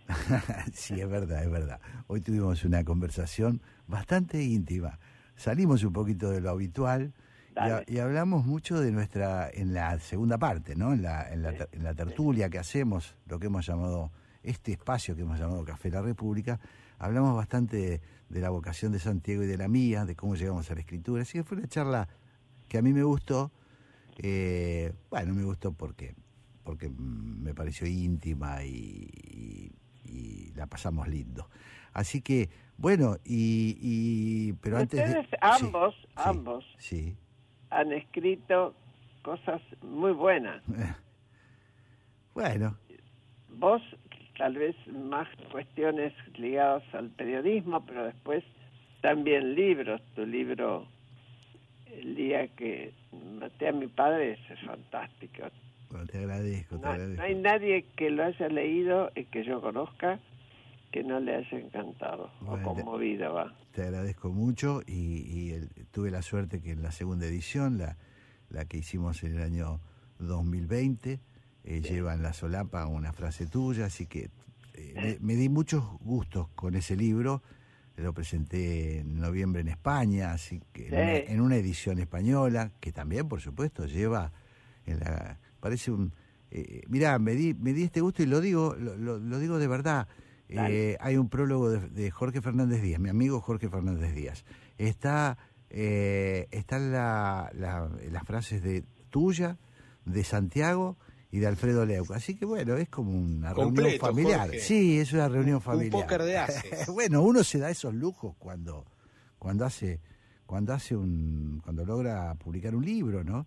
Eh, en las Sí, pero además, además, cuando tenés un transcurso de vida muy ligado a determinada gente que Sí, claro, claro. tiene determinadas ideas, porque todos los que vos nombraste, vos nos, por lo menos a mí Sí. y a Leuco y, y a Fernández Díaz nos conocés hace bastante. Hace muchísimo, muchísimo, Graciela.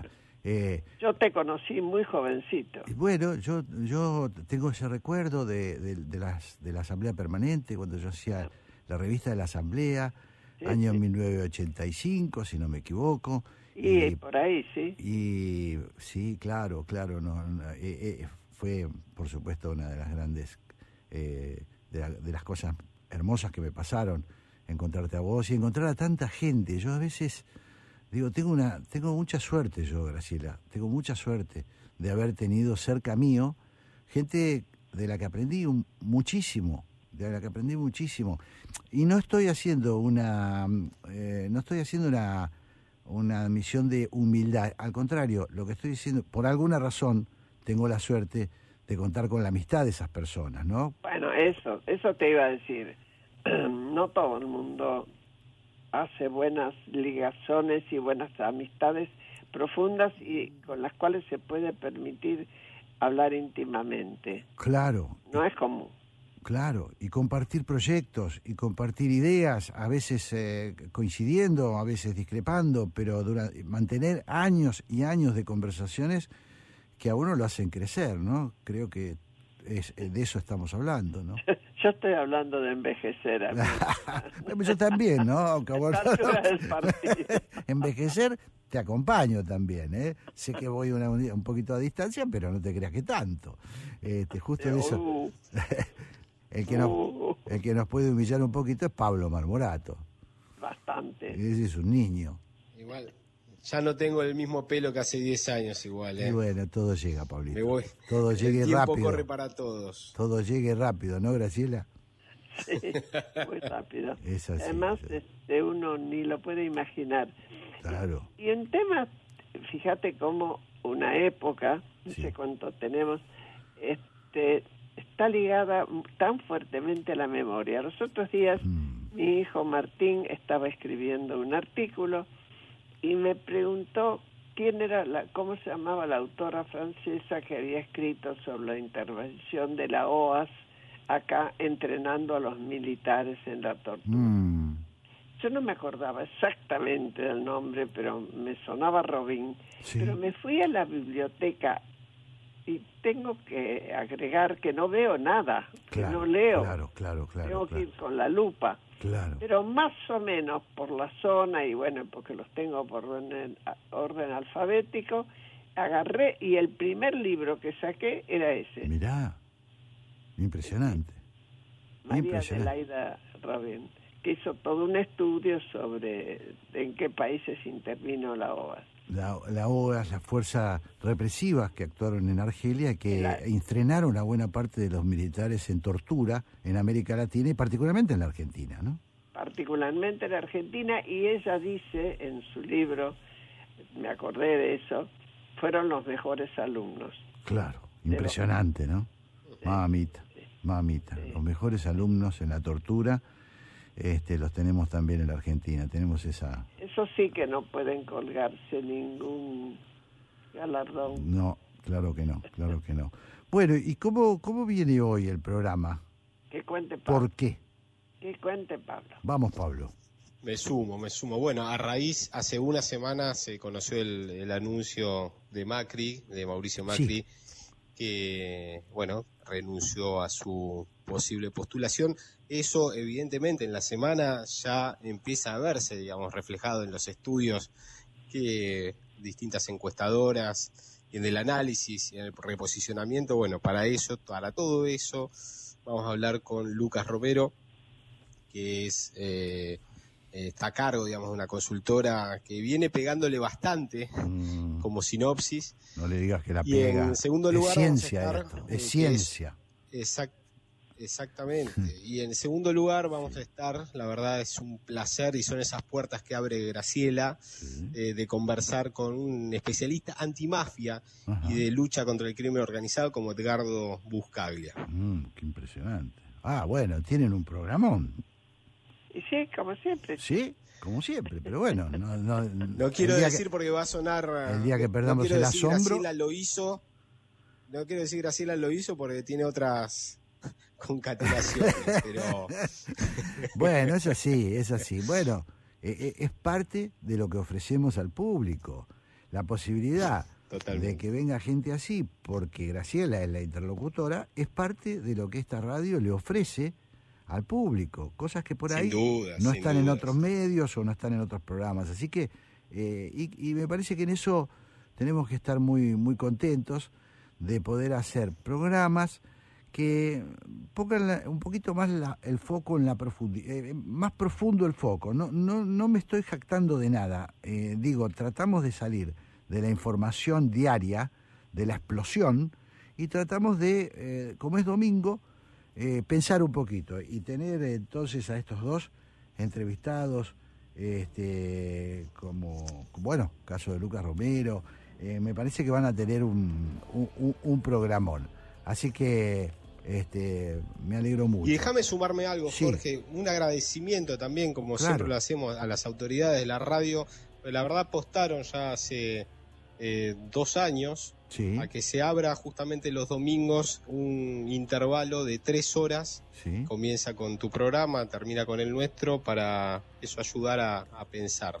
espectacular. Y venimos de corresponsales en guerra, eh, antes que nuestro programa, que te digo que es un placer, un placer para el pensamiento, un regocijo para el pensamiento, ¿no? Eh, así que me parece que estamos con, un, con una interesante programación de domingo. Adrián Amado. Sí, es una, un buen programa. Exactamente. Y después viene Adrián Amado, tal cual. Bueno, les deseo lo mejor, que sea un gran programa, los voy a ir escuchando. Gracias. Mientras Gracias, vuelvo a casa, los voy escuchando. Un gran abrazo, Graciela y Pablo. Chao, chao.